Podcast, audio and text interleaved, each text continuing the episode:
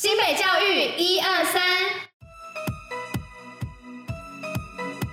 不看新闻没关系，让我们用说的给你听。我是珍珍，我是彤彤。今天是五月三十一号，礼拜二。接下来我们将与您一同分享新北教育新闻第三十二集，最后还有活动分享，不要错过。除了准时收听外，也要记得戴口罩、勤洗手，共同防疫。辉瑞儿童疫苗新北增设大型接种站，中央流行疫情指挥中心宣布，六月一号起将协助新北在板桥车站设置大型接种站，提供五岁到十一岁儿童施打辉瑞疫苗。另外，在五月一号到二十六号确诊，以及五月二十七号起确诊，位于三天内取得电子隔离通知书的民众，可上网申请确诊者隔离通知书补发。有需求就开班，新北市将开办暑期补救班。新北市教育局表示，暑期加强班以学生有需求，学校就开班的原则为主，除鼓励学校多申请外，新北市教育局也整合分析教学现场常用的十大平台以及三大书商的免费线上测验平台，协助教师检视学习成效。圆梦基金协助学生安心就学，努力学习，永不放弃。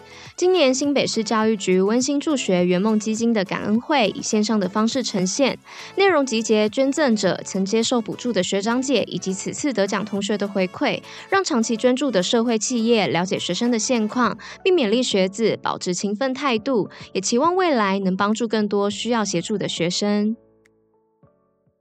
防疫基本功，新北最用功。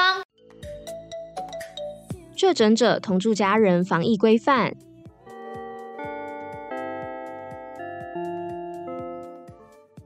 彤彤，我来考考你哦。现在不是说确诊者同住家人的防疫规范分为三加四跟零加七吗？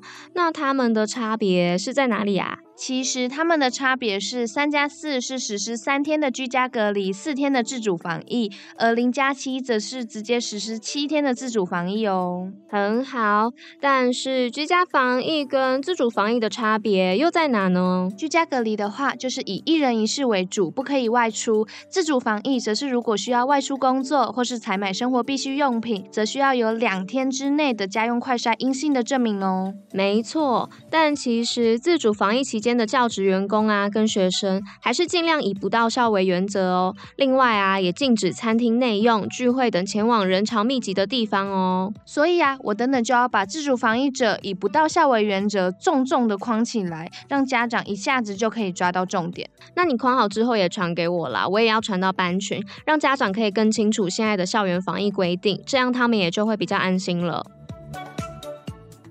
新北卫教小教室，确诊者如何确认收到的简讯是否属实？新北教育一二三提醒您，若您收到简讯，可确认寄送者是否为零九一一五一四五八八，且网址为 bbs 点 cdc 点 gov 点 tw。此外，在新北学霸脸书粉丝团也有发布多语版本的资讯，欢迎分享给新住民的好友，互相帮助，更温暖。活动报虎哩知。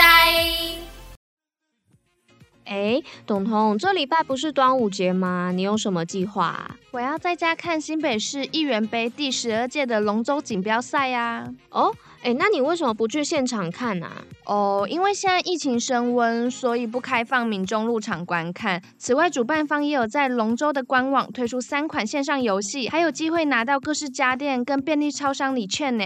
所以我当然选择在家呀。哎哇，很方便呢。那你给我网址，我也想要六月三号跟四号的时候在家收看龙舟赛，然后拿好礼。好啊，那我这就传给你。端午大家一起在家看龙舟。以上就是今天为大家选播的教育新闻。新北教育最用心，我们明天见。